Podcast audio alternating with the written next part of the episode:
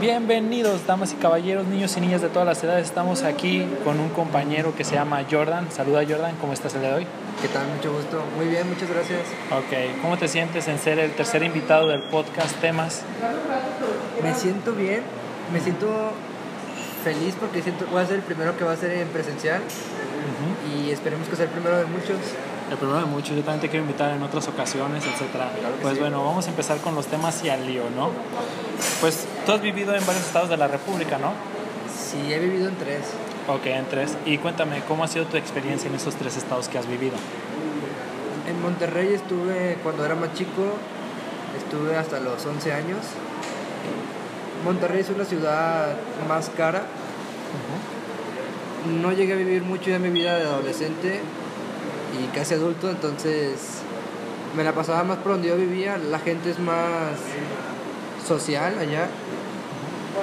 En torno a lo que es el deporte, en Monterrey solamente existe el fútbol. Se puede decir que no saben de otra cosa la mayoría de personas. Está encerrado entre Monterrey y Tigres. Allá no vas a ver gente de Chivas, no vas a ver gente de América, no vas a ver gente de León. Allá solamente existe Monterrey y Tigres y solamente ven los. Todo lo demás no les importa casi. Y son muy apasionados. Sobre Guadalajara, que ahí fue donde pasé la, mayoría de mi vida, la mayor parte. Guadalajara es una ciudad muy grande, muy bonita. Te puedes mover muy rápido para toda la ciudad. La gente es muy agradable cuando eres de ahí o cuando no lo eres. Hay rumores de que todas las chavas son güeritas, todos los chavos son güeros, pero, pero no. Sí hay, pero se esconden más por los pueblitos de los Altos Jalisco. En Guadalajara es como en cualquier otra ciudad. Te encuentras de todo. Y allá hay muy buenas oportunidades de trabajo, de estudio. Y siento que es una ciudad muy avanzada. Es un lugar muy recomendado para vivir. Y en el tiempo que llevo aquí en León, en lo personal es una ciudad que no me la he pasado yo muy bien. Sí, es una ciudad bonita, es una ciudad pequeña en la que te puedes igual mover muy rápido, todo lo vas conociendo, hay lugares muy agradables. Yo no he tenido una muy buena experiencia, pero también recomiendo esta ciudad más para venir de visita que les va a encantar que como para estar aquí. Sí, realmente son, ¿cómo se llama? Se podría decir que es una de las siete ciudades más grandes del país, ¿no? La de León. La de León. Pero yo personalmente como vivo aquí, me gusta y no. Me gusta porque, por ejemplo, tenemos el Estadio de León, es una de las cosas, pues es el fútbol, ¿no? O sea, ocho veces campeones del fútbol mexicano. Y aparte de eso, pues tenemos ahorita un buen café donde estamos ahorita hablando, estamos haciendo este en vivo. Bueno, no en vivo, el directo del podcast, etcétera. Pero sí, es bonito en ese sentido. El centro histórico también es muy bonito de León. Este, por ejemplo, creo que también aquí a una cuadra, ¿cómo se llama aquí? Una cuadra San Juan de Dios, también San Juan de Dios es muy bonito. El expiatorio es hermoso. El expiatorio. Sí. Y pues los bares ahí del expiatorio, ¿qué más te puedo decir? Aparte de eso, pues la Universidad de la UG, donde está la librería, también es hermoso. Muchas cosas, o sea, lo quiero pintar bonito, pero pues también es medio aburrido. Por ejemplo, yo siento que necesito lo, lo que tú tienes de que has ido a vivir a varios estados, porque yo veo León y yo he estado aquí 21 años, bueno, ya voy a cumplir 22, y la verdad, honestamente sí es como que, güey, necesito un cambio en mi vida, ¿sabes? Sí. Porque digo, la misma gente, los mismos lugares, todo lo mismo, digo, ya me aburro, pero pues ya estoy en sexto de universidad, sexto semestre de universidad, un año y medio, dos, o hasta más si regresamos a la modalidad presencial y me empiezan a reprobar, hasta más, para que termine, y entonces sí, a extender las alas y pues a otra cosa, ¿verdad? Próximamente nos vamos a ver a Alemania. Ya es promesa eso. Allá es promesa, o sea, a huevo, Sí. eso es una promesa de que a huevo, güey. Sí, eso sí. es una promesa. Y joder que no, no te creas, no te creas, bueno. Ahora sí te voy a decir la segunda pregunta de este podcast o el segundo tema. Este, ¿Cuál gente crees tú que es más amigable?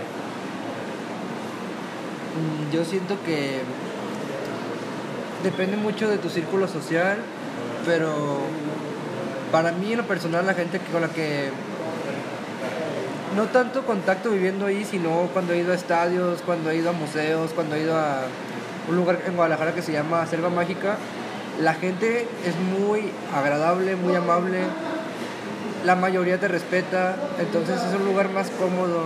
Aquí en León también he encontrado gente buena, pero en el ámbito de ir al estadio, por ejemplo, eh, me han tocado malas experiencias aquí en el estadio de León, en la que si tu equipo mete gol, ya quieren agarrarse a golpes al que esté cerquita, arma una bronca o así. Mientras que en Guadalajara la gente hasta si te ven con frío y eres un niño te dan una sudadera que me llegó, me tocó llegar a ver eso y siento que es gente muy agradable. Y en Monterrey siento que también son muy agradables, pero se cierra el círculo más entre la misma gente de ahí. Si llega un extranjero no es excluido, pero no es bien recibido por todos, entonces yo sí digo que es de, la gente de Guadalajara. Gente de Guadalajara, ok. Este, sí, la de León, pero los que no sepan, pues yo soy de León. Eh, de esa gente agradable habla de mí. ok, muy bien. Tu tercera pregunta para ti, ¿cuáles son las chavas más bonitas de, de, bueno, de esos tres estados que tú has estado? Aquí no nos vamos a agüitar ni nada. Y el que comente, ah, bueno, pues ahí lo hinchamos, no, no es cierto.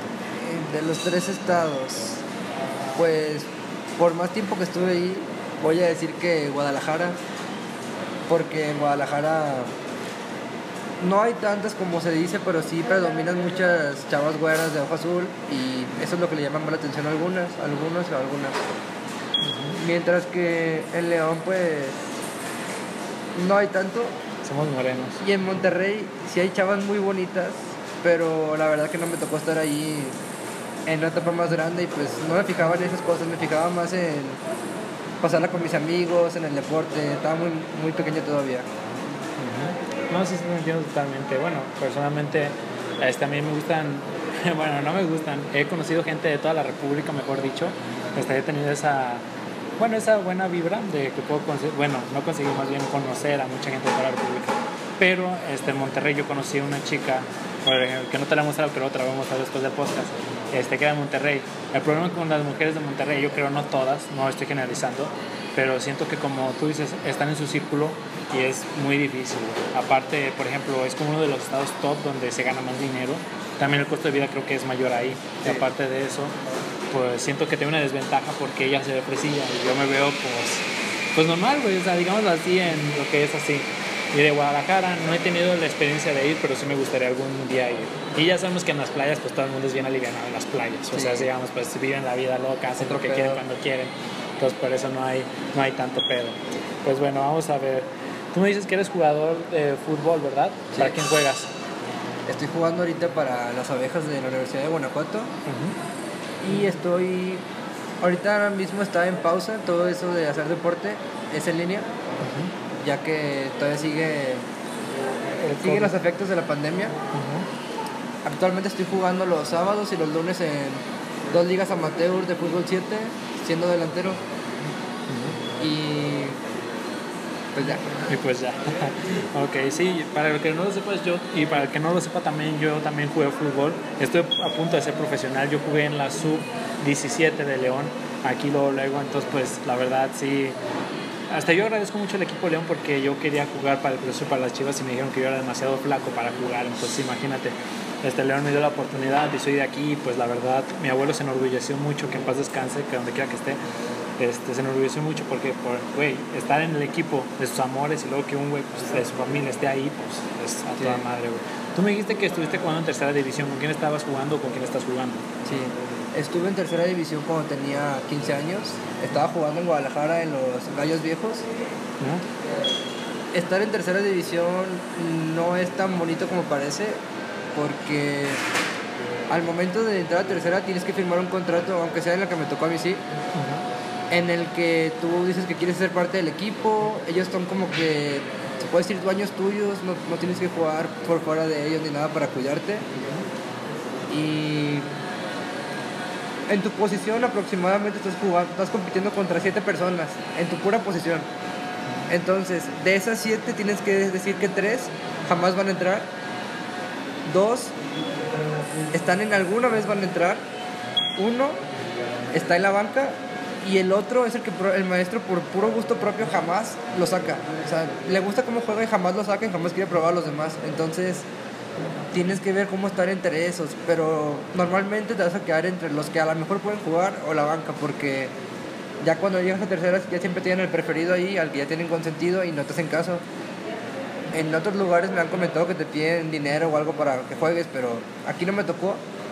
Pero sí me tocó que estás muy escaso de posibilidades de poder jugar, ya que pues siempre eligen a los mismos, a los mismos, a los mismos, no te dan chance, te dejan jugar un minuto o dos y pues no puedes mostrar nada, entonces no es un ambiente muy bonito y afortunado, desafortunadamente tuve la mala suerte de que cuando apenas estaba empezando a jugar un poco, me lesioné el pie, tuve como zafado un hueso del pie, ya no jugué por un año, entonces ya no pude volver a tercera y ya seguí jugando por mi cuenta solamente.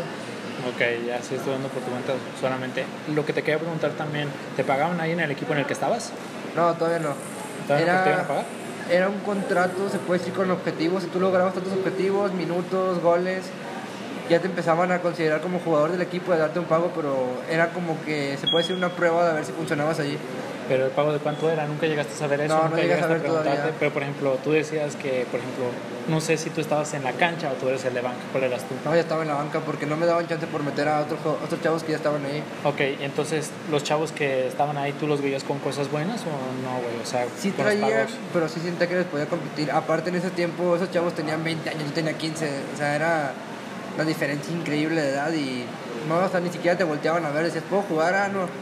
Y lo peor es que cuando, yo, cuando eres de los suplentes todavía el equipo te quiere estar cobrando el, mes, el mes, el mes. Y cada 20 días te empezaban a decir, oye, tienes que pagar, tienes que pagar, tienes que pagar. Y ni siquiera te daban importancia, te veían como que el que les estaba pagando solamente. Entonces, no fue una experiencia muy bonita estar ahí. ¿Cuánto pagabas ahí aproximadamente? Estaba pagando, si no me equivoco, al mes 500 pesos. Entonces, fíjate que también, también, a mí también me tocó eso en el equipo de León. Yo pagaba 500, pero ya a mí ya me iban a... Me iba a ir de León porque a mí me iba a fichar los Dorados de Sinaloa. Sí. Desgraciadamente tuve una lesión de ligamento cruzado y ya no pude seguir jugando. O sea, no necesité cirugía. Hasta eso me fue bien, pero tú sabes cómo es lo de la medicina. Yo soy un güey que sí creo mucho en la ciencia, pero no me gusta, ¿cómo te puedo decir? No me gusta operarme. No sé por qué. Sea, a mí me dices que pones la mano primero en Dios, que eso es lo fundamental, Sí. ¿no? Y dos, en un pen- no digo que pendejo, porque a lo mejor hay mucha gente que sabe hacer muy bien su trabajo, pero no sabes, o sea, no sabes. Sí. O sea, yo sí le tenía mucho miedo a eso y pues mírame, terminé estudiando ingeniería electromecánica que, y haciendo esto, que es algo que me gusta, literalmente. O sea, está al borde de lo que a mí me gustaba jugar. ¿Y en qué posición jugabas o en qué posición juegas actualmente? Cuando yo estaba jugando en tercera división, yo estaba jugando de, de, la- de extremo o volante por izquierda. Después, ya cuando estuve en, ese- en tercera división aproximadamente dos meses, empecé a jugar con las dos piernas y a día de hoy soy ambidiestro y puedo jugar en las dos bandas. Tenemos un Cristiano Ronaldo aquí, enfrente de nosotros, aquí que nos escuchan. Y a día de hoy ya estoy jugando ahora de delantero punta en canchas de fútbol 7 porque no puedo jugar en viajes por estar en contingencia. Sí, efectivamente. y me he desarrollado más como delantero. He estado practicando pues cada posición que tienes que hacer, movimientos, precisión de los tiros y todo. Y a día de hoy yo siento que ya soy delantero, ya no soy medio. Ya hasta he perdido las cualidades de medio que tenía y he mejorado mis cualidades como delantero. No, sí te entiendo totalmente. Yo también cuando jugaba fútbol yo era medio de contención y yo siento que es la, la posición que más te sacrificas porque tienes que ir de arriba para abajo, defender, atacar y entonces es un pedo, güey. o sea, tienes que saber dar pases y aparte de dar pases, este, ordenar la defensa, que también hay capitán en la defensa, pero está cabrón, güey, porque tienes que ir a ayudar y luego otra vez arriba y es, es como subir y bajar, subir y bajar, subir y bajar. Es la posición más sacrificada. Esa y yo siento que también la de los delanteros, pero los delanteros que van y ayudan al equipo, porque hay delanteros, güey, que se, quedan, arriba, sí, ya y ya me pasa el pinche balón y ya, güey. Sí. O sea, para mí, por ejemplo, un ejemplo rápido es, se me hace una persona súper chingona de delantero, es Cristiano Ronaldo, güey. Cristiano Ronaldo baja y ayuda al equipo. No siempre, güey, pero está en la media. Y eso dice mucho de un delantero, a comparación de que estás arriba, arriba siempre, ¿no? O sabes qué tan solamente esos delanteros que son egoístas, que dicen, güey, yo voy a marcar los goles porque yo soy la estrella. Y por ejemplo, el partido más reciente que lo platicábamos era el de Portugal contra Alemania. Yo vi Cristiano Ronaldo, o sea, que no le importó darle el pase a Diego Jota en el segundo gol. Ajá, y fue, exacto. Y hay gente que no, que yo quiero meter los goles, yo soy la estrella y eso es algo que. No, pero aparte tú ves el sacrificio, se ve que desde la defensa él despeja el balón, él da el pase al jugador de la media y él corre desde la defensa hasta la delantera para meter el gol. Es un sacrificio enorme para una persona de 36 años y contra Alemania, que es potencia mundial, Exacto, ex campeón del mundo. O sea, que deja de eso, deja que metes a un cabrón, sacas a un cabrón alemán y luego metes a otro Sí. y son igual de buenos, güey. o sea, ese Exactamente, sí. Algo que te quería preguntar relacionado al fútbol, ¿tú crees que, por ejemplo, ahorita que estamos tocando el tema de Alemania y dijimos la promesa, ¿tú crees que en Alemania es más fácil ser futbolista profesional o en Europa o en Estados Unidos o en Canadá? Sí, no, ¿y por qué? Ok, es dependiendo. Yo siento que en Estados Unidos sí es más fácil pero porque en Estados Unidos el fútbol no es la prioridad. Hay, está el béisbol, está el básquetbol, está el americano y ya después está el fútbol. El fútbol no tiene mucha importancia, entonces como no hay tanta gente como aquí en otros países de Latinoamérica, que todos quieren ser futbolistas desde chiquitos, la gente que sí quiere ser es muy probable que sí llegue a hacerlo. No todos, pero sí hay más posibilidades que aquí en México. Y en Europa yo siento que es más difícil todavía, pero no lo sé tanto porque allá lo que tiene muy diferente a México es que en Europa tiene una mentalidad donde todos hacen lo que tienen que hacer, donde, donde no hay mucha indisciplina. Y aquí en México todos los jugadores que tú veas, aunque sean los más disciplinados, siempre están cometiendo una disciplina, están haciendo cosas que no deben. Y esa mentalidad es la que hace que los alemanes sean todos, cambias a uno y entra uno igual. Tienes un alemán en cada equipo bueno, ¿por qué? Porque son muy... A lo que van. Muy cumplidos, sí. Entonces eso los caracteriza y por eso son una potencia mundial. Y por eso México no evoluciona. Porque cuando hay un jugador como, por ejemplo, José Juan Macías, que dice él que él quiere irse a Europa, él tiene la mentalidad ganadora, lo toman todos de burla y no están apoyándolo, entonces ahí es donde el jugador se cae mentalmente. Y los alemanes, por más que les estén queriendo dar abajo, ellos tienen la mentalidad muy alta y no caen. Exacto, es efectivamente como lo decía hace rato, hay muchos youtubers, hay muchísima gente que este, quiere ser, o por ejemplo, youtuber muy grande o TikTok, lo que tú quieras, pero pues como ven, no ven visitas, no ven resultados pronto, la misma gente, la misma familia los pone así de que nunca van a lograr nada, se agüitan y este, este pedo es de mentalidad, güey. Por ejemplo, una cosa que yo tengo mucho en mente, güey, fue, no sé si viste la pelea que hubo el sábado, el sábado del mexicano que ganó el peso completo de libra. O sea, ese güey ya desde, desde, ¿cómo se llama? Desde que estaba, antes de que empezara el cuadrilátero a empezar, estaba diciendo yo soy el mejor, yo soy el mejor, yo soy el mejor, yo soy el mejor, yo soy el mejor. Y se lo decía, güey, se lo decía un chingo de veces y al final de cuentas yo siento que eso es lo importante, que tú te lo creas, güey. Exactamente. O sea, de que tú digas, me vale madre tu opinión, güey, yo no estoy para darte gusto a ti, a ti, a ti, yo voy a hacer esto y yo creo en esto. Es lo mismo que, por ejemplo, el otro día estaba viendo a un youtuber que se llama El María, no sé si lo conozcas, El María este, él decía, yo voy a ser youtuber, yo voy a ser youtuber, yo voy a ser youtuber, yo voy a ser youtuber, y empezó a hacer sus directos en Twitch y empezó a crecer, güey, de una manera exponencial, o sea, ese es el pedo de la mentalidad, güey, o sea, de que tienes que estar ahí, porque te lo digo, yo también en la universidad lo veía muchísimo, güey, ahí en donde estoy en ingeniería electromecánica, que no es una carrera fácil, que ninguna carrera lo es, pero pues ya ves que en, en las escuelas hay como que sus maestros, Sí. Ajá.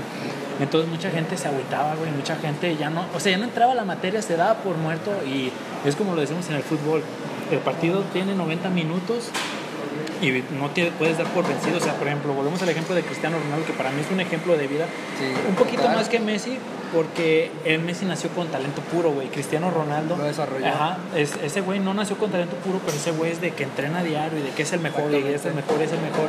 Yo a Cristiano Ronaldo, en todo el partido, nunca lo vi que lo hubiera dado por perdido, y esa mentalidad es la que tenemos que aprender. Es Gracias. la que no tenemos que aprender, güey. Es la que tenemos que aprender en el aspecto de que, por ejemplo, este, nunca darse por vencido en algo.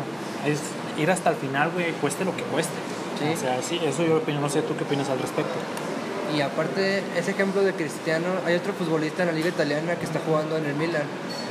Es Zlatan Ibrahimovic, Ah, sí. que él, él no se había dado por vencido, pero su representante pensó que él ya no podía jugar y lo mandó a Estados Unidos. Estuvo en Estados Unidos dos años, fue el máximo goleador, fue el referente. Y él mismo dijo que desperdició dos años, se regresó a Europa con 38 años y a día de hoy está en los máximos goleadores de la liga italiana, ya casi cumpliendo los 40, en un super gran nivel, haciendo goles hasta acrobáticos. Y dices tú, ¿cómo es posible que alguien tenga tanta disciplina para lograr eso? Y Cristiano es el máximo ejemplo para todo porque aparte del fútbol, él tiene hoteles, él tiene perfumes, él tiene lentes, él tiene todo lo que pudo haber invertido y él ya tiene la vida resuelta para él, para su hijo, para su nieto, Y para un montón de generaciones para más. todas las generaciones de cristianos. Entonces, él es una de las personas más listas, además de ser la persona con más seguidores en todo Instagram. ¿Cómo puedes llegar a eso? ¿Cómo eres tan inteligente? O sea, es que hay que hacerlo para... Es un ejemplo a seguir total. Exacto, es lo, lo que yo te decía. Este, pues bueno, vamos a ver. Ya me dijiste en qué posición jugaste. La verdad, una muy buena posición. Este, estás en los terceros de la liga, ¿verdad? Me Sí, dices. yo voy en tercer lugar de goleo el sábado con 20 goles y estoy en- entre cuarto y quinto los lunes con ya llevo 12 goles. Ahí va empezando apenas. Ok, o sea, eso es muy bien, me da mucho gusto que te esté yendo también. Ahora vamos a lo que todos quieren, quieren, ¿cómo se llama? Quieren, pues decirte, este, saber de ti, pues. Este, ¿Qué estás estudiando actualmente? ¿Actualmente estudias? Sí, estoy estudiando la carrera de Comercio Internacional en la Universidad de Guanajuato. Ahorita voy para mi tercer semestre y estoy pensando en hacer la doble titulación. Solamente que la universidad sí te pide muchos requisitos, te están pidiendo que hagas el servicio profesional y el social, que complete seis niveles de inglés y cuatro de alemán, que tengas promedio de 9 y además de todo eso te piden que tengas un conocimiento para hacer entrevistas en inglés y en alemán para llegar allá bien. Entonces estoy dando mi mayor esfuerzo y hasta ahorita voy bien. Si me mantengo a raya durante tres semestres más, ¿En línea? en línea ojalá, porque me ayuda más para el promedio, A todos. no me solamente- puedo ir a Alemania directamente a hacer la titulación allá, me dan mi título alemán y mexicano y pues ya puedo allá tener mi residencia directamente por acabar la universidad allá y trabajo. Y aparte, si es que llego a poder hacerla, que es mi objetivo, voy a hacer la maestría que es un año en Alemania y un año en la India y luego te regresas a Alemania. Y ya ahí agarras trabajo donde tú quieras porque ya tienes completa la maestría. De hecho, eso es un tema muy curioso que yo te quería preguntar porque yo no, no puedo hacer eso porque pues mi promedio ya te dije en Sí. la universidad, etcétera, ya lo habíamos hablado, pero este, básicamente, pues sí te digo, es una cosa que yo espero que te haga muy bien, te deseo todo el éxito posible Muchas y gracias. pues también, te digo, no lo puedo hacer yo no porque no quiera, sino por el promedio, güey. Sí. Lo que yo aplicaría más sería una maestría, güey, para que una vez allá creo que te dan 20 meses de trabajo, 20 meses para encontrar un trabajo y puedes trabajar como mesero, güey. O sea que yo Ajá. de mesero he trabajado, de call center, o sea, he trabajado en muchísimas cosas que sí te puedo decir, sí las sé hacer. Ajá. Y además, siento que la raza allá, algunos latinos te pueden tirar el paro, como en todo, ¿no? Hay Eh, latinos que sí, hay latinos que ¿Para no. qué? Por ejemplo, para encontrar un trabajo. No, porque en Alemania no se maneja igual lo de encontrar trabajo. Allá lo que hacen es que tú dejas un currículum, a- es como una tipo agencia, como agencia de viajes, pero es agencia de trabajos. Ese currículum la agencia la manda a las empresas y a la empresa que esté interesada le mandan el currículum, el currículum a la agencia de trabajo, tú dices cuánto sueldo quieres, la agencia negocia que tengas el sueldo que tú quieres o más arriba de eso. Y si la empresa te quiere dar menos, la agencia dice que no y te busca otra hasta que ya tengas una. Entonces, si alguien te quiere hacer paro para darte un trabajo, no se puede. Tiene que ser directamente con la agencia, no, no hay manera, no es tan fácil como aquí en México. Ese es el gran problema de Alemania. No, pero deja de eso. O sea, yo decía, por ejemplo, te tienen el paro de que, güey, están solicitando, te pueden decir, güey, están solicitando en mi empresa un ingeniero o Sí. esto. O sea, y eso sí es como que más factible, güey. No de que te tienen tanto el paro, sino de que, güey, ocupan un ingeniero aquí, Sí. pues manda tu currículum. O sea, esa información que a veces uno no sabe dónde aplicar. Por ejemplo, tú llegas, este, no sé si sepas de la pista de búsqueda de trabajo, tú llegas y no sabes por dónde buscar, güey. Sí. O sea, no sabes qué empresas necesitan un ingeniero, no sabes, o sea, dónde puedes trabajar. Y en cambio con una maestría, pues siento que pues te dan como que más chance. O sea, ya si no encuentras en 20 meses, sí, es de que estás es- bien cabrón, güey, o sea, la neta. Pero Sí, pero yo siento, es que el problema es que tú mandas el currículum a la agencia de trabajo que es obligatoria y todavía falta que la empresa te quiera. Si te dicen que no, directamente te mandan a volar. Porque ellos, así como tú buscas, ellos también mandan a la agencia un currículum de lo que están buscando y tienen que ser similares. Entonces es todo un problema para agarrar trabajo.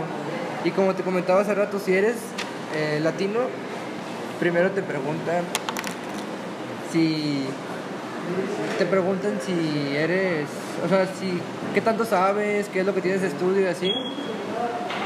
Y si no y si lo cumples te dicen, ok, primero quiero ver si aquí en alemán y quiera entrar al trabajo que pueda hacer lo que tú haces.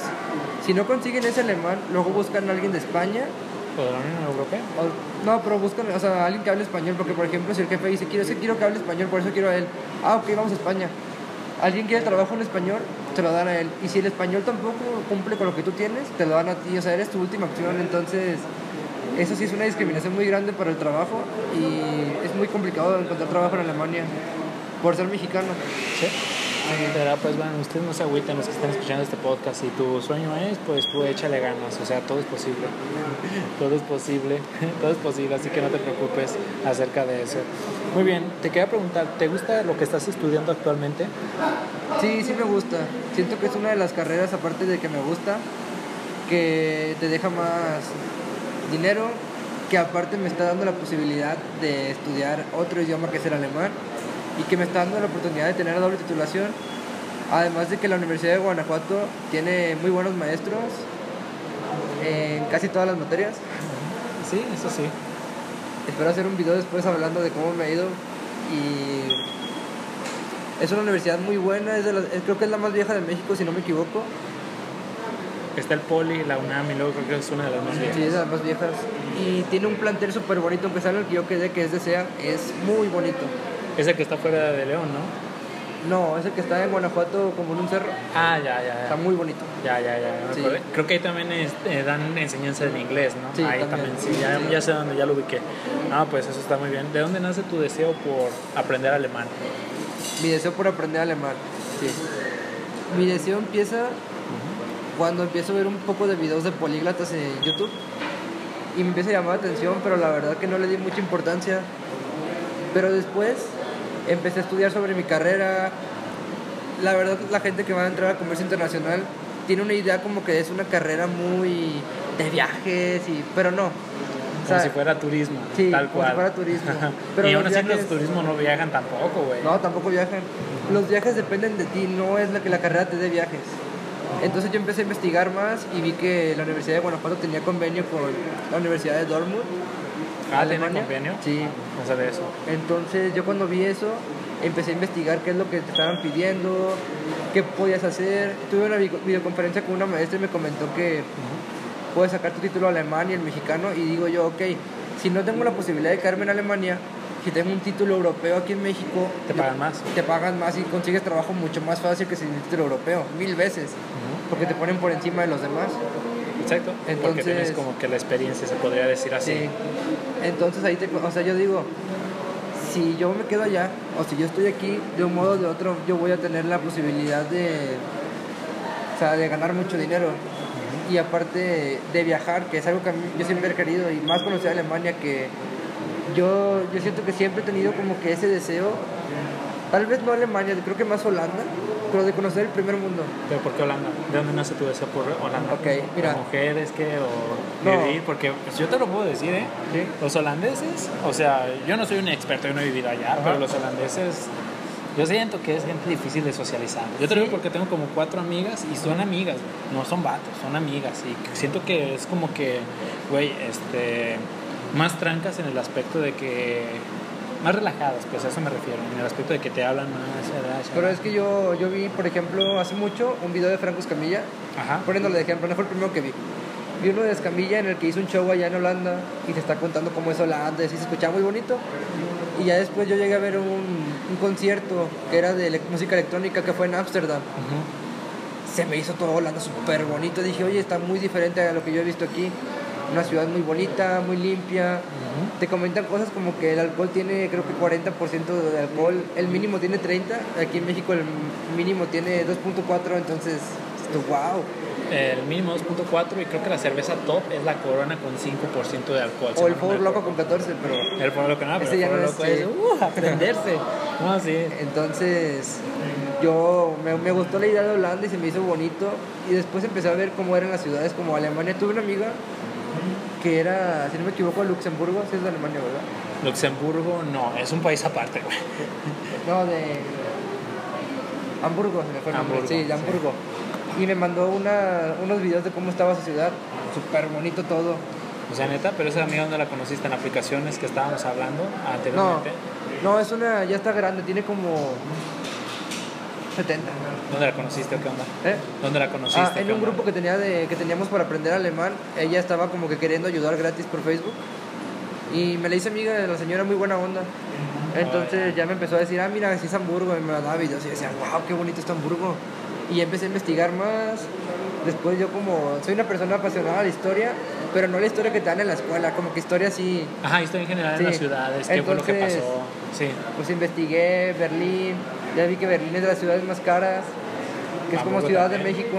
Hamburgo también. No, Hamburgo es más accesible, dicen. Pero Berlín dicen que es la ciudad más. Es como Ciudad de México, que todo te cuesta bien caro.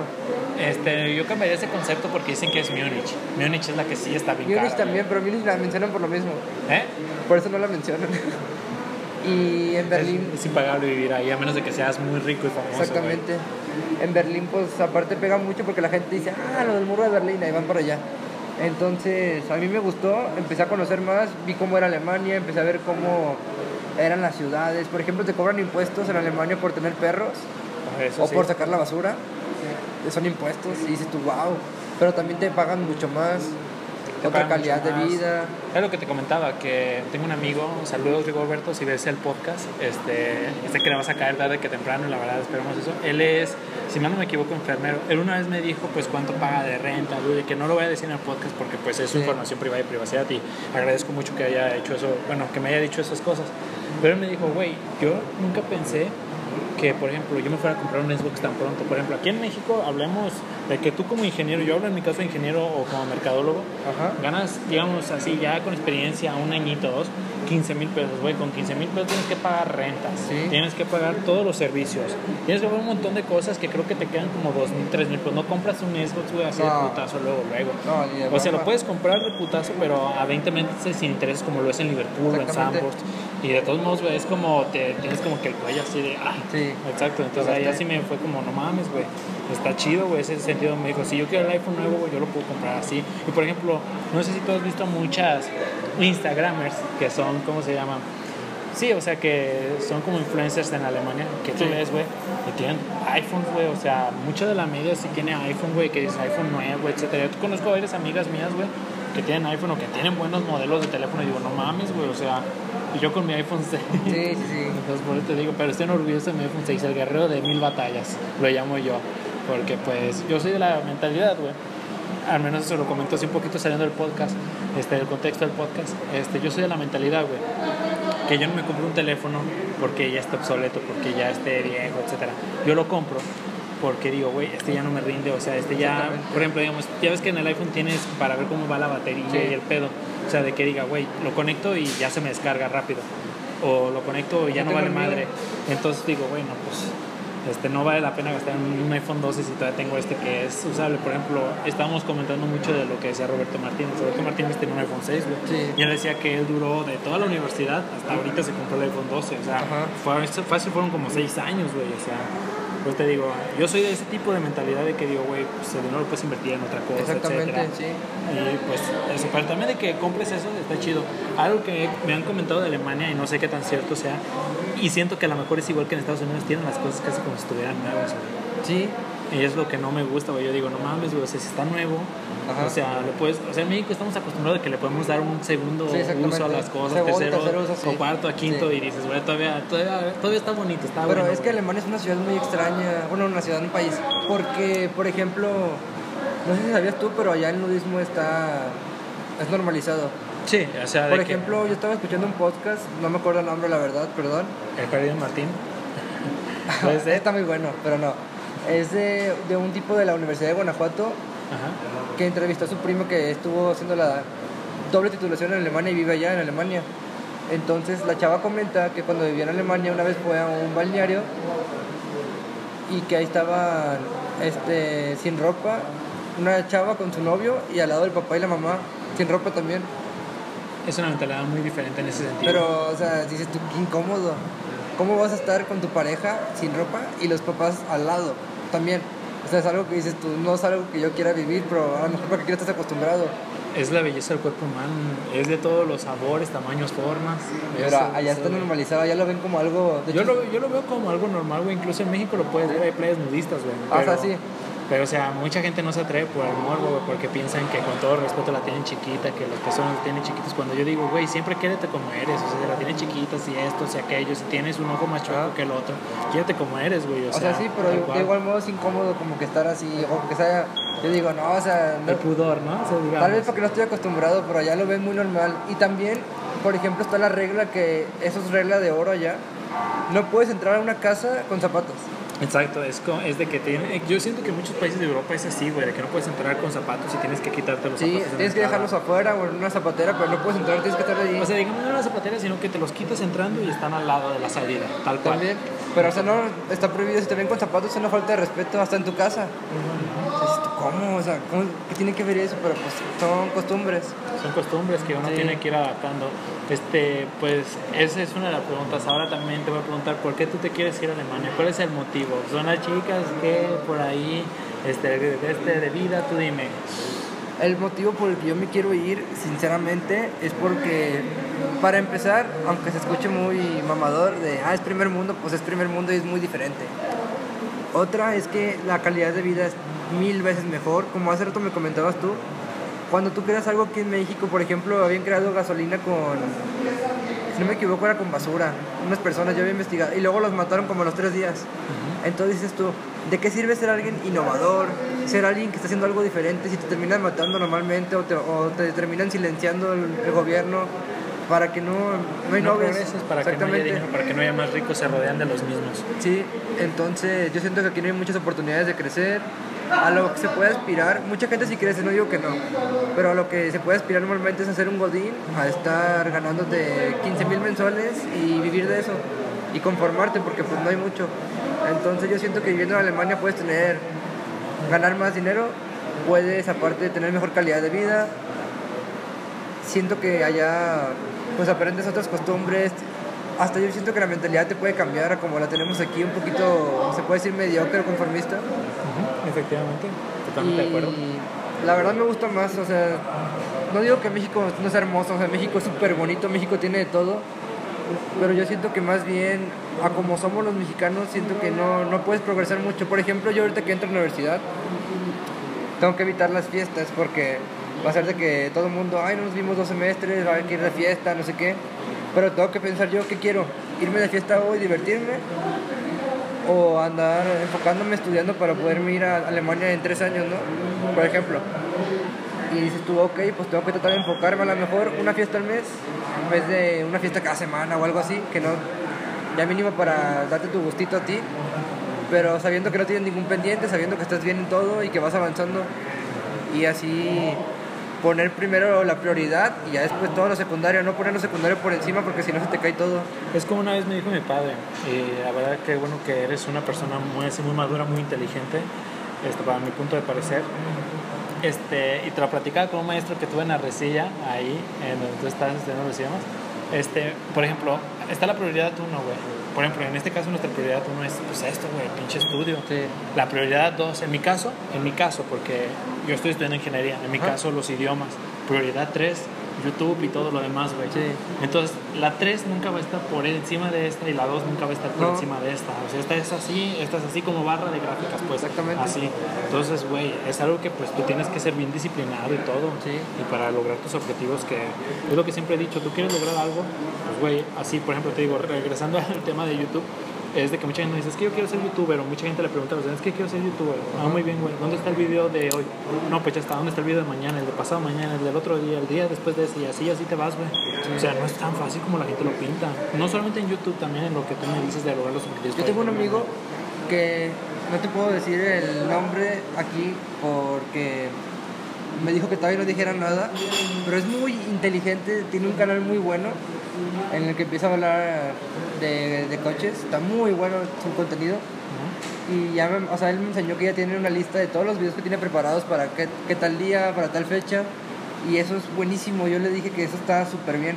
Y me dijo que no dijera nada, por eso no puedo indagar más, pero Es un espacio buenas. libre, tú puedes decir lo que tú quieras, si quieres, no hay problema. O sea, no nos agüitamos aquí. No, pero soy la única persona que sabe de... Es que sí, o sea, normalmente cuando tú eres youtuber y, eh, por ejemplo, una persona que le gusta mucho las redes sociales, en mi caso, para transmitir un mensaje, que es lo que yo estoy haciendo, mucha gente en México y en Latinoamérica te agarra como de burla, güey. O sea, ay, mira, ya van a empezar el... O lo dicen así, el influencer, el que Ajá. se cree mucho y que va a ganar de eso, o sea, y es como, güey, es como que tú te sientes mal, güey, porque dices, no mames, o sea, yo le estoy echando un chingo de Sí, ganas, se etcétera. burlan. Por ejemplo, yo te puedo decir, este, te lo dije, yo tengo videos, güey, que no salen a la luz, güey, por lo de la universidad, porque yo no quiero que salgan, güey, o sea, no quiero que salgan porque este, luego la gente te empieza a ver, güey, y te empieza a tirar en vez de que digan, oye, güey, pues ese güey le está echando ganas, oye, güey, y diciendo que esa mentalidad la tenemos que aprender. Porque muchos en México es de que no, ese güey le está yendo bien, no porque le está yendo bien, huevos, güey, no le va a ir bien. O sea, son como el cangrejo, ¿no? Cuando ya va a salir otra vez para abajo, güey. O sea, tú estás aquí en pinche, en pinche tercer mundo y aquí te quedas, cabrón. Y eso es como que una mentalidad, con todo respeto, bien pendeja. Es como, oye, por ejemplo, en este caso, mi compa que te digo que es este, médico, enfermero, ahí en Alemania, es como, oye, güey, ¿cómo lo hiciste? O sea, es, en vez de tener esa mentalidad de, no, es que, que chingue su madre todo el mundo, o sea, oye, güey, ¿cómo lo hiciste? O sea, esto, ¿qué consejos Sí. me puedes dar? O sea, porque yo siempre he dicho, todo el mundo tiene el potencial para hacer increíbles cosas, solo el punto es de que se apoyen los unos a los otros. Es algo que, por ejemplo, tú los ves en los youtubers que son los mismos, Sí, tú lo y ves todos apoyan, sí. Ajá, pero son los mismos, güey, o sea, no Ah, apoyan sí. como a un nuevo talento que va creciendo. Y en cambio, por ejemplo, en Estados Unidos yo veo que es muy diferente el pedo, en Alemania, en Europa, es muy diferente el pedo. Sí. O sea, es de que, ¿sabes? A huevo, demuéstrame que sabes, güey, te quedas, güey, o sea, tal cual. Sí.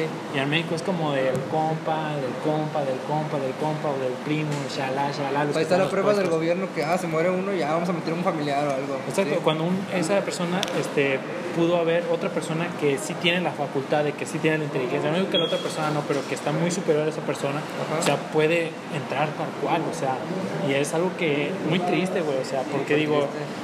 En Europa tú quieres estudiar, güey, ahí está, pues, o sea, si te chi- chingue chingue, pues disculpa la expresión de que quieres estudiar, está bueno, estudia. Y en México, güey, no mames, güey, casi casi, yo le digo a mucha gente aquí en México bromeando, pero es risa, güey, pero pues ni tan risa, que casi casi Dios baja y te dice, tú sí, tú sí, tú no, tú sí, tú no. Porque hay gente, güey, que toda la vida se la pasa peleando por tener un título universitario y nunca pueden, güey. O sea, Sí. por más que aplican, mucha gente sale rechazada todo el tiempo, güey. No, pero aparte, ese título no sirve de nada cuando sales. Por eso te, mismo te decía que yo quería el europeo. Porque tú sales de aquí con tu título, es lo que me comentaba un amigo que ya salió. Llegas a buscar trabajo. Ah, pues mira, tengo mi título, tengo calificación de puros dieces. Ah, súper bien. Mm, per- no, perdóname, busco otro trabajo. Yo quiero a la persona que lleva trabajando ya un año y tiene experiencia aquí. No te quiero a ti. Adiós. Y tus dieces y tus buenas, o sea, y tu buen promedio, tu buena conducta, lo que aprendiste en la escuela, no sirve para nada. Es un mundo nuevo. Entonces, Es que yo siempre lo he dicho, güey. O sea, mucha gente piensa que con tener dieces te va a ayudar a la vida laboral cuando es muy diferente, güey. Es lo que te decía. Tú en la teoría puedes ver muchísimas cosas, güey. Pero ya una vez, güey, cuando estás en la práctica es otra, güey. Pero es que la manera de calificar, yo siento que si estás- te están dando una enseñanza, la calificación debe de ser, ok, esto es lo que, lo que aprendió, del 1 al 10, ¿cuánto aprendió? Pero no te deben de calificar porque ya tú estás obligándote a sacar una calificación para tenerla solamente, no porque aprendiste. Tú a veces puedes sacar un 7, un 8 y aprendiste lo mismo que el güey que sacó 10. Ajá. Solamente el güey que sacó 10 entregó todo, se puso como loco a buscar cosas que ni siquiera se acuerda. Y hay güeyes que, por ejemplo, sacan ese 7, 8, otros casos, que Ajá. saben más que el güey que sacó 10. Sí. O sea, por ejemplo, ya en la práctica, ya en la vida laboral, porque es muy diferente el pedo. O sea, Sí, o sea, el, el otro, hay güeyes que nada más están buscando el 10, el 10, el 10. Y yo no digo que esté mal, yo también soy de los que buscan el 10. Pero, o sea, buscas el 10 porque es la manera en la que te están evaluando y porque es la manera en la que puedes pasar, no porque tú lo quieras. Si te, deja- te pusieran a elegir desde un principio, ¿cómo quieres que te evaluemos? ¿Por calificaciones? O que, no, o que simplemente te digamos, sacaste toda, tienes que estudiar más este tema. Vas a preferir eso mil veces porque tú vas a aprender, no a que te estén calificando todo el tiempo. Es algo que te mete presión y no aprendes, solamente quieres pasar. Por eso hay gente que hasta se pone a copiar, se pone a situaciones extremas para poder pasar la materia, pero no aprende. Y es que también son cosas, güey, que a la larga sientes que no te van a ayudar, No, porque no seamos ayudan. honestos, o sea, esta- en México por lo regular, no digo en otros países, porque yo no he estado en otros países, pero muchas de las carreras, güey, no ocupan ni el 10% de lo que estudias, güey. No. O sea, tú vas, es como yo le decía a un compa, de esta analogía que te decía que yo trabajé en un call center. Tú trabajas en un call center, güey, este, te ponen la teoría bien bonito, pero ya la práctica es otro pedo, güey. Exactamente. Y yo le digo lo mismo a la gente, le digo, güey, tú quieres que vas a hacer integrales, derivadas, cuando, güey, sales y es otro pedo, güey, o sea, no mames, o sea, no es de que vas a estar con las matemáticas todo el tiempo, güey. No, no, las ocupas en ratitos, pero hacer Ajá, otras cosas. Pero sí. es que mira, yo te lo pongo, te- en la universidad, al menos en mi caso, te ponen materias súper complicadas, güey, que luego dices, güey, en la vida real ocupo esta fórmula. Sí, Y es ya. como, güey, ¿qué pedo? O sea, ¿para qué me chingué tantos años? O mucha gente que tal vez salió de las universidades hasta 6, 7 años. Sí. ¿Para qué me chingué tanto para esto, güey? Y luego te desmotivas más, güey, cuando no empiezas a ganar un sueldo bueno, güey. Porque dices, güey, yo sudé, yo batallé por este pinche título, me quedé con los maestros más mierda, me quebré miles de libros, ¿para qué? ¿Para ganar 10 mil pesos, 15 mil? Sí. O sea, te voy a decir el rango. Si ganas 5 mil pesos, estás del lado pobre del Sí. país, güey. Si ganas 8 mil, 8 mil, 9 mil pesos, estás en el lado medio del país. Si ganas este, 17 mil, estás del lado bueno del país. Si de 17 mil a 20 mil. Si ganas de 30, 50 mil o hasta 100 mil, estás del 1% de los ricos de México, güey. Sí. Entonces eso sí es algo que te quedas así, ah, cabrón. Es que depende, por ejemplo, yo creo que si lo escuchaste, todos los hemos escuchado, a Samuel García, cuando dijo lo de, ten un sueldito de 40 mil. O sea, ¿dónde? Eso ya no es un sueldito, ya lo ven todos como, wow. Es que depende de la perspectiva, como lo dijo eh, Sí. Roberto Martínez en su podcast. A lo mejor para él es, comparado a lo que tiene, es, un, es una coca, güey, pero Sí. para nosotros es Muchísimo, es sí. muchísimo dinero. O sea, yo no me imagino, güey. O sea, es como esa analogía que dice, en el que no tiene y tiene, loco se quiere volver, güey. Porque, pues, no sabes, yo te digo, yo, cuando, yo nunca trabajé en mi vida, güey. O sea, siempre de que, y disculpen así, yo siempre fui como que me ayudaba mi papá y todo. Yo cuando empecé a trabajar en el call center fue como, no mames, güey, o sea, tengo este dinero. Y aunque eran 6 mil pesos, güey, 7 mil pesos, o sea, yo decía, güey, no mames, o sea, tengo este dinero, güey. Nada, era de que la gran coca, güey, porque pues pinches 7 mil pesos pues no te ajustan para nada, güey. Pero yo sí decía, güey, no mames, tengo este dinero, no mames, güey, o sea, te, te sacas de pedo, güey, bien cabrón, o sea, Sí, de que no tenías y tienes, güey, es como, ah, cabrón. Lo no peor es que mames. cuando muchas personas, cuando no tienen nada de dinero y empiezan a ganar, gastan y gastan y gastan. Como por ejemplo los futbolistas es lo que pasa mucho. Que dábamos el ejemplo de que Cristiano, Messi, Ramos, esos futbolistas son ejemplos a seguir porque ellos saben gastar su dinero, saben invertirlo y tienen más dinero y más dinero y más dinero. Pero muchos, poniendo ejemplo a Ronaldinho, poniendo ejemplo a casi todas las chivas, A todas las chivas de varios equipos de México. solamente tienen dinero comprando carros del año, casas, gaste, gaste, gaste, gaste, y al final se quedan pobres. Ahí está el ejemplo de Ronaldinho cobrando por fotos. Como el futbolista que más ganó en el mundo está cobrando por fotos, pues acabó todo en chupe y se acabó todo. Eh, Tiene que haber un equilibrio, mira, yo te lo puedo decir, no sé si Ronaldinho lo encontró, a lo mejor sí, a lo mejor no, no me he enterado, pero yo tengo un amigo, güey, que saludos a ese compa, tú sabes quién eres, si escuchas el podcast, si no te voy a mandar este fragmento.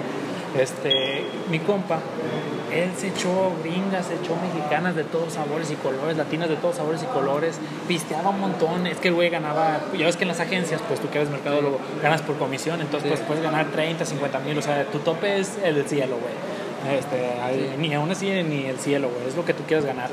Y ese güey, un día me dijo, ¿sabes qué me dijo, güey? Ya me cansé. Y le digo, ¿te cansaste de qué, güey? Pues vives lo que quieres, es lo que quieres. Eso, güey, ya me cansé, o sea, la coquetería ya me cansó, güey, ya me cansó esto, ya me cansó esto, güey. ¿Sabes qué fue? El güey ya no aguantaba estar vendiendo carros, se salió y puso su taquería, güey. Y hasta el momento me dice que le está yendo bien, dice, ya prefiero estar trabajando, porque todo lo que yo debía haber vivido, güey, yo ya lo viví. Ya mujeres, fiesta, empedarme, ponerme hasta donde yo quiera, güey, ya lo viví. Que vomitar y volver a pistear, y quedar y volver, o sea, tal cual, güey, me dice, ya lo viví, güey. Entonces ya no le hayas como que ese sentido. Y yo, es lo que a mucha gente le digo, güey, siempre hay que trabajar, porque no por eso, güey, o sea, tú puedes tener un montón de dinero y te puedes retirar y cuando tú quieras. Pero, por ejemplo, te voy a poner el caso de Emma Watson. Emma Watson, ella dijo que se iba a retirar de ser, de ser actriz, güey, todo el pedo. Entonces yo le digo a un compa, güey, ¿tú crees eso? Digo, porque vas a ver que en dos, tres años va a regresar, porque nadie puede aguantar, güey, estar tanto tiempo tirado en el sofá, güey, o haciendo otras cosas. También.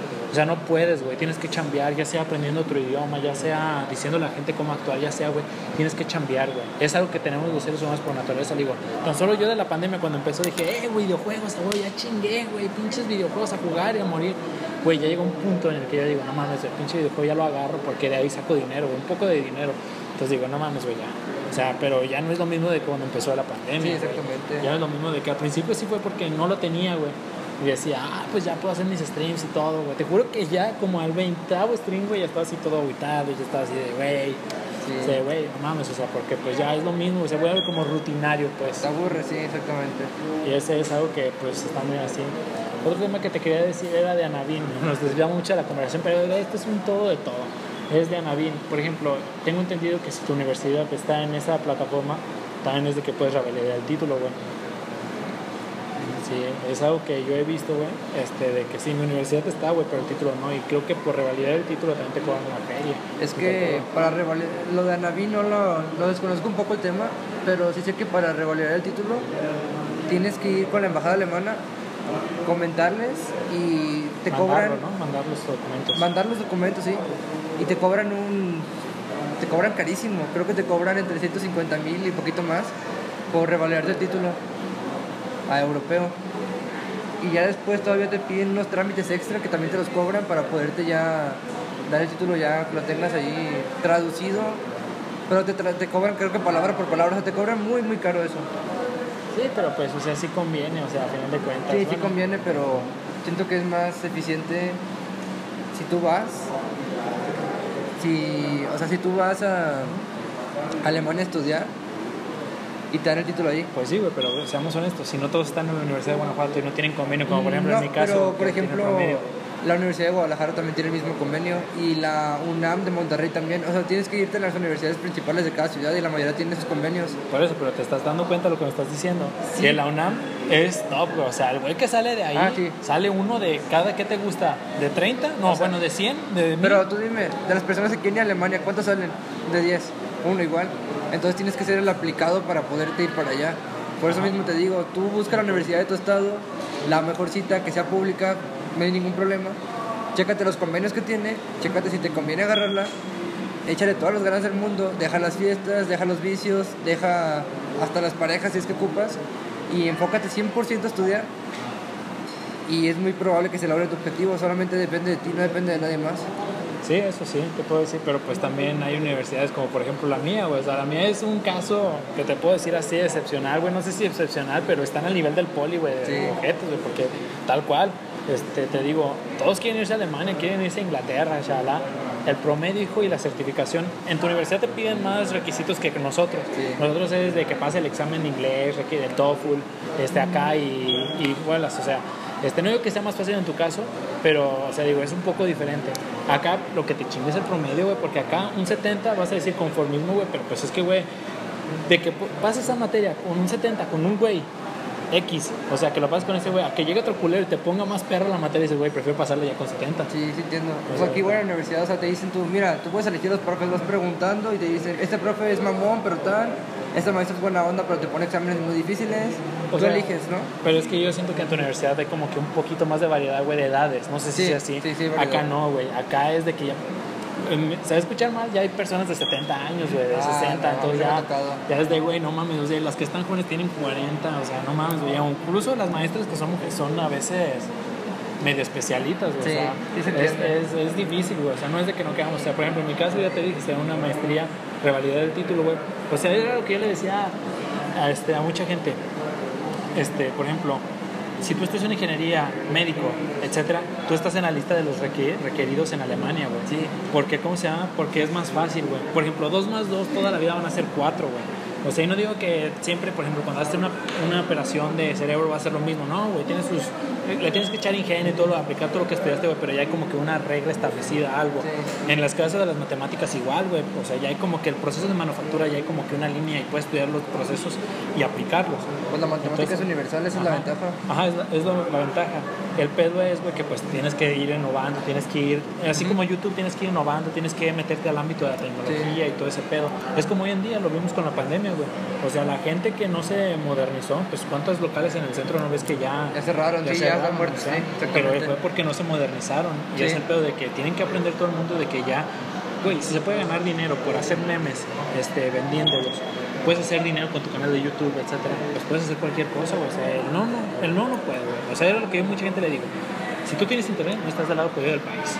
O sea, ponte a jalar, güey. Ya Sí. sea subiendo tus videos, haciendo lo que tú quieras, güey, no estás Tienes lado internet, tienes teléfono. Y tienes un techo, güey, que pues mucha tienes gente techo, tiene. tienes comida, tienes... ¿qué o sea, más, sí, O sea. ya depende de ti conseguir algo, o sea, no O tampoco sea, es... también, yo también le digo a mucha gente en México, o sea, en Alemania, porque pues está el pedo, muchos de quieren conseguir morritas. O sea, y esa es una idea del mexicano, güey. O sea, yo también, fíjate que esa idea la tengo mucho. Y sí, a lo mejor sí quieren mucho los latinos allá que te las puedes ligar este, bailando, eso lo hablamos antes de grabar el podcast. Pero, este, ¿cómo se llama también, güey? O sea, no porque seas de tez morena significa que, ay, güey. Arrima, este, ahora sí, se va a escuchar mal, güey. Arrímame la etcétera. No, güey. O sea, también les gusta lo personal, güey. O sea, la personalidad de la persona. Este, ¿qué más te puedo decir? Personalidad. Aparte de la personalidad. Pues es que digo, es muy diferente el pedo, güey. O sea, personalidad. Es que yo siento que si estás hablando de, amorosamente o íntimamente, yo siento que una persona de allá va a querer a alguien exitoso. Entonces, si tú eres una persona en la que estás pensando directamente, ¿sabes qué? Me voy a ir a Alemania a ligarme una alemana, pues no te va a ir muy bien porque ellos van a estar diciendo, oye, pues esta persona solamente viene a eso. Yo siento que tienes que pensar primero en cómo vas a vivir, en qué vas a trabajar, tu calidad de vida, en qué ciudad, en qué parte, bla, bla, bla. Hacer un círculo, sentirte a gusto estando allá y ya después de todo eso ya se te puede dar algo, pero no como que buscarlo así directo. O sea, tienen que ser otras razones por las que quieres emigrar, Sí, tal cual. no emigrar solamente para eso, sino te vas a decepcionar porque pues es como si te dice un alemán, ah, me voy a ir a México a ver qué me ligo. Va a llegar a México y va a decir, ah, caray, pues no es lo que yo estoy buscando, ¿no? La ciudad es bonita, los paisajes, las maravillas, o sea, las las pirámides, playas, todo lo todo. bonito de México, ¿no? No, les va- no van a buscar eso, van a estar buscando a una persona y pues no la van a encontrar porque no saben qué están buscando. Es muy diferente que irte allá, por ejemplo, a Alemania, ah, no quiero conocer el muro de Berlín, ¿no? Vas, ah, wow, está hermoso, me encantó, yo quiero vivir por aquí, compras tu casa y todo. Pero si vas a buscar así una persona específicamente, pues vas a salir decepcionado. De hecho, a mí algo que me gustó mucho fue este, ¿cómo se llama? Yo he visto muchos documentales de Hamburgo, entonces a mí me gustó mucho la ciudad. Hamburgo es güey. hermoso. Me gustaba Múnich, pero digo, no mames, güey, Múnich es bien caro, pero estuve buscando Sí. rentas de departamentos ahí y digo, no mames, güey, está carísimo. Es o sea, fresón. muy, muy diferente a Hamburgo. ¿Y sabes qué siento? No sé, a lo mejor la gente, porque hay gente alemana escuchando esto, este... Por ejemplo, yo siento que la gente de Múnich es muy diferente a la gente de Hamburgo, a la gente de Berlín, y no sé a qué se deba, si es como tú dirías que son fresas, son... Para los que no saben qué es fresa, es de que tienen como que un poquito más que la mayoría. Entonces, no sé, güey, a qué se deba. Por ejemplo, yo te digo, yo he hablado con mucha raza de Hamburgo, son súper buen pedo, güey, de Es Berlín que también en amigables. Hamburgo aceptan mucho a los extranjeros. Pues que están al norte, güey, o sea, están en el norte y está Suecia, está No, y aparte, Suiza, la mayoría de los de Dortmund, que son estudiantes, muchos estudiantes euro- eh, extra- eh, latinoamericanos, se van a vivir a Hamburgo. La mayoría se va para allá, el, te puedo decir que el 30%, 40%. Entonces, ahí son súper bienvenidos en Hamburgo y la gente es muy abierta, muy buena onda. Mientras que si se van para otro lado, como lo es, me han dicho que Berlín, Múnich, allá la gente es un poquito más cerrada con los Frankfurt. extranjeros. Frankfurt, muchísimo. Frankfurt me han dicho que son muy, muy cerrados. Exacto, o sea, por ejemplo, Bonn creo que no, Bonn creo que sí acepta a los extranjeros. No, yo no mucho, ¿Cómo se de- llama? Es donde está Colonia, perdón. Ah, ya sé dónde. O sea, dicen que también ahí la gente es, pues bueno, el jardín de Martínez de ahí. Pues, Pero es que son, mujer de ahí. es que como son ciudades pequeñas. pequeñas, la gente es más amigable. Por ejemplo, aquí tú te vas a un, ¿qué te digo? Un pueblito, un San Luis, ¿no? Todos te van a recibir súper bien. Hola, ¿cómo estás, joven? Así, o sea, buena onda. Pero si te vas a Monterrey y quieres saludar a alguien, se te quedan viendo como de, "Ah, este güey qué, o así. Es diferente el ambiente, pero depende en qué ciudad vayas. Es como te decía yo, en Monterrey, o sea, este, de- cuando me comentaste que eras de Monterrey, yo dije, ah, bueno, me la creo que tengo muchas cosas chidas con este güey, o sea, de que estoy Sí. hablando y pues este güey y yo, o sea, nos estamos llevando bien porque, te digo, mi empresa era de Monterrey y me metí en pedos con esos güeyes, no me han liquidado. Y aparte que no me han liquidado, güey, pues como que le agarré cierta tilde Sí. a Monterrey, porque, güey, y luego el güey que me despidió era con su acento así, entonces me, me castró, güey, tal cual. Yo tenía familia en León, güey, pues somos como que familia, güey. No mames, ¿por qué me estás corriendo? Exactamente. Entonces, por te digo, entonces agarré como que se tira, pero pues te digo, ay, güey, no hay que hacerse estereotipos, la verdad, Ah. tal cual.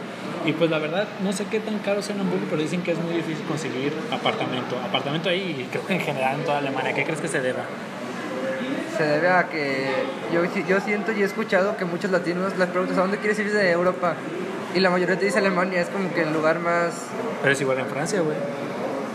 Francia también he escuchado mucho, pero yo la verdad en el personal he escuchado más Alemania, pero Francia también tengo varios amigos y siento que Alemania es muy solicitado para ir. Más por los gringos, van mucho por allá ellos. Pero es que ellos tienen la mayor facilidad porque lo que dijimos Sí. del Blue Card, que es lo que los hace directamente entrar sin visa. Muchas gracias. Y el problema es que los... Y el problema es que... O sea, llegan muchísimos extranjeros por los convenios que hay en Alemania. Entonces, como llegan muchos extranjeros, nunca hay lugares para ir a rentar y a, comprar casa y es muy complicado encontrar una. Entonces tienes que estar Buscando. Esperando que alguien se vaya y agarrar la oportunidad O rápido. agarrar un roomie también. También. Entonces es muy ¿no? difícil. ¿Cómo crees tú que son los roomies alemanes o alemanas? Serios, serias, cortantes. Como que así es que... al- Es que ellos lo que siento que tienen es que toman su tiempo para abrirse. Sí. No es como aquí que luego, luego te abres. Ya son compas y se van de pedas el primer día, sí. Así como nosotros. No, un café. Ajá. Exacto, ahí es de que se toman su tiempo, güey. Sí. De hecho, creo que dicen que también puedes, porque yo una vez busqué ese tema de cómo hacer amigos en Alemania, creo que lo puedes hacer uniéndote a clubes deportivos mediante tus hobbies, o también en cómo se llama. Es que les gusta mucho el deporte a ellos. Eh, de hecho, tienen ellos su... Desde chiquitos les inculcan que no deben estar orgullosos de ser alemanes.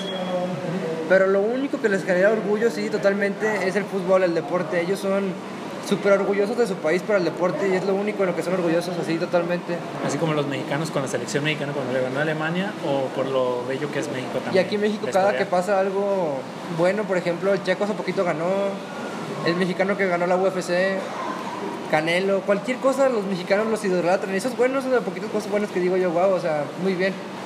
Pero los alemanes no, solamente el fútbol, los demás como que no le dan mucha importancia a ellos. Sí, totalmente lo vimos con el partido con Portugal con Cristiano Ronaldo. Sí. Entonces sí, sí es algo muy, muy cañón. A ver, una última pregunta antes ya para despedir el podcast es, ¿tú qué crees? ¿Es más fácil ligar con una latina o con una europea? América, y por europea me refiero también a una americana canadiense. ¿Fácil en qué sentido? ¿En cualquier sentido, brother? O sea, yo te digo en Ah, general. Mira, pues en lo personal yo siento que las latinas, porque yo no más tenido experiencia con latinas, la verdad. Pero si tú dijeras, güey, así, así, así, así, o sea, ¿cómo No, sería? yo siento que es más complicado con las latinas, porque las latinas te Es que ya dicen saben el algo. pedo de cómo está aquí. No, pero te dicen algo y ellas tienen como que, por ejemplo, he escuchado mucho que dicen la de que dicen lo que quieren, o sea, ¿por qué no me dicen lo que están buscando? Pero luego cuando alguien le dice lo que están buscando, no, no lo batean directamente, entonces es muy extraño cómo actuar. Y en muchos casos, porque no me ha tocado a mí, gracias a Dios, pero tengo muchos amigos que están saliendo con alguien y esa chava como que le sigue la onda, pero al mismo tiempo está quedando con otros dos, con otros tres, y está viendo cuál le conviene más, y luego sale con otra y se está saliendo con otros cuatro al mismo tiempo, y no se da cuenta de otro chavo, es algo que dices tú, o sea, es muy incómodo, y como que se normaliza entre amigas de que, ay, yo te apoyo de que lo engañes, o sea, como que el apoyo a la mujer está muy, creciendo mucho, y no digo que esté mal, pero siento que normalizan cosas como esa que dices tú, no debe de. Por ejemplo, Bárbara Regil, ahorita con su problema de la proteína, Ah, sí, estaba escuchando su video que se justificaba y cada cinco segundos decía que le pasaban esas cosas porque es mujer. Y yo digo, o sea, de hecho está bien video de la Dallas Review, creo que lo ubicas, Ajá, sí, sí, ubico. en el que le estaba diciendo, es que solo se justifica con eso de que soy mujer. O sea, ¿qué tiene que ver que sea mujer con que le esté pasando de que le cacharon que su proteína es falsa? O sea, No, ahí se es que los datos están ahí, son verídicos. Sí, O sea, es- entonces dices tú, es una justificación que no tiene mucho sentido porque pues el género no afecta en eso, o sea, es- ella está robando con su proteína, están los datos de una persona que sí sabe, de un nutriólogo, y su excusa es que es mujer, y dices tú, no, entonces siento que se está normalizando mucho, por ejemplo, si una chava está engañando al novio, de que, ay, no, amiga, este, este, pero sí está guapo y qué bueno que disfrutes y bla, bla, bla, pero si el novio la engaña a ella, no, que pinches hombres, todos son unos perros, qué Iguales. asco, no sirven para nada, mejor hay que andar entre nosotras, pinches vatos, y empiezan a subir todas las publicaciones de que los vatos son una mierda, y dices tú, güey, o sea, no, no está, no está chido. no, no es, no es equitativo, no es para los dos, es como que, ya sé que ha habido mucho tiempo en que el machismo pre- Predominó. pre- sí, predominó y no, no está bien eso, yo no estoy a favor del machismo para nada, pero siento que ahora está creciendo el embrismo y está como que todo en contra de los hombres y lo que haga un hombre, por ejemplo, yo voy en la calle, voy caminando atrás de una chava y voy volviendo para la calle porque me da miedo que siente que la estoy acosando o algo, ya, ya me da hasta miedo. Exacto. O dice, luego, si tú estás así caminando normal, piensan Sí. que la estás viendo ahí, etcétera, y se empiezan a enojar. No, y, o sea, yo, yo la verdad, yo volteo para otro lado o estoy en el teléfono porque digo, chale, o sea, ya, ya me siento yo hasta... Incómodo. Sí, ya no me siento bien yo. Y eso ya no está bien porque directamente piensan que eres alguien que les quiere hacer algo, que estás acosándolas, que, y dices tú, güey, yo no soy así. Exacto. Pero bueno, no quiero tocar mucho ese tema, ya lo toqué un poquito, pero sí es algo que, que genera muchas incomodidades en algunos que no, no somos eso. Exacto, totalmente de acuerdo contigo. ¿Qué te iba a decir? Por ejemplo, yo en mi experiencia personal, porque he estado con las dos, yo siento que para mí es más fácil con las europeas. Y no te respondí. Exacto, no me respondiste. Perdóname. Yo siento que con las europeas es más fácil porque las europeas son directas. Aparte de directas, eres como que lo exótico, digamos. así, No, pero una dejando eso de lado, o sea, son directas. Por ejemplo, aquí en México si llegas a tener una directa, una persona directa, a lo mejor es directa, pero te da vueltas a las cosas. Allá son directos con lo que ellos están pensando y con lo que es, y así te dicen las cosas de golpe, entonces... Y también los americanos y los canadienses. Pero más las, las alemanas Sí. tienen esa Más los europeos. tienen esa etiqueta ya directamente de directos todos, entonces eso es bueno. Siento que Es facilita que más. no te, no te hace desilusiones tú mismo, güey. Es de que no, pues no. Y Sí, no o es sea, no y ya. No te ilusionas con alguien, es como de, no, perdón, no me interesas. Ah, ok. Y ya, no, no es como de aquí, de que, ay, sí me interesas, pero tal, tal, tal, tal. Y estás saliendo con alguien, o sea, o es muy diferente. O sea, sí, pero no. Lo típico, ¿no? sí, exactamente. Como tú dijiste, si te las ligas, O pues cuando bailando. ya tienes una expareja y luego no te quiere ver con alguien más, pero tampoco te quiere ya con ella. Te quieren quemar en redes, todo el Es un pedo todo, sí, entonces por Exacto, eso te digo. pedo. Yo pienso que es más fácil con las europeas. En, ¿cómo se llama? En conclusión, raza, no tener novio. pues mira, pues mira, pues yo te diré así, también como tú dijiste, pues te las ligas bailando, o sea, también será una la europea comparado acá en México. Es que te digo, yo siento que en México, güey, ya las morras saben cómo está el pedo, güey, y también en Latinoamérica, ¿sabe? Siempre que ya saben cómo está el pedo con un güey que habla español, y allá, allá es muy diferente, güey, porque pues una cultura diferente. No, todo es diferente. Por ejemplo, ya te las ligas también con el idioma de mamita y todo ese y el pedo. Sí. Está. Pues bueno, gente, con eso despedimos el podcast. Muchísimas gracias por haber estado aquí, Jordan. No, a ti, muchas gracias. Muchas gracias también que estás aquí. Y pues bueno, básicamente si nos estás escuchando en Spotify, no olvides de darle seguir, escúchalo varias veces para que lleguemos al trending topping Y algún compártelo. día. Compártanlo y también en YouTube si lo estás viendo, pues compártelo, dale like, coméntalo. Van a salir más clips de esto y pues bueno, nos vemos hasta el siguiente podcast. Gracias.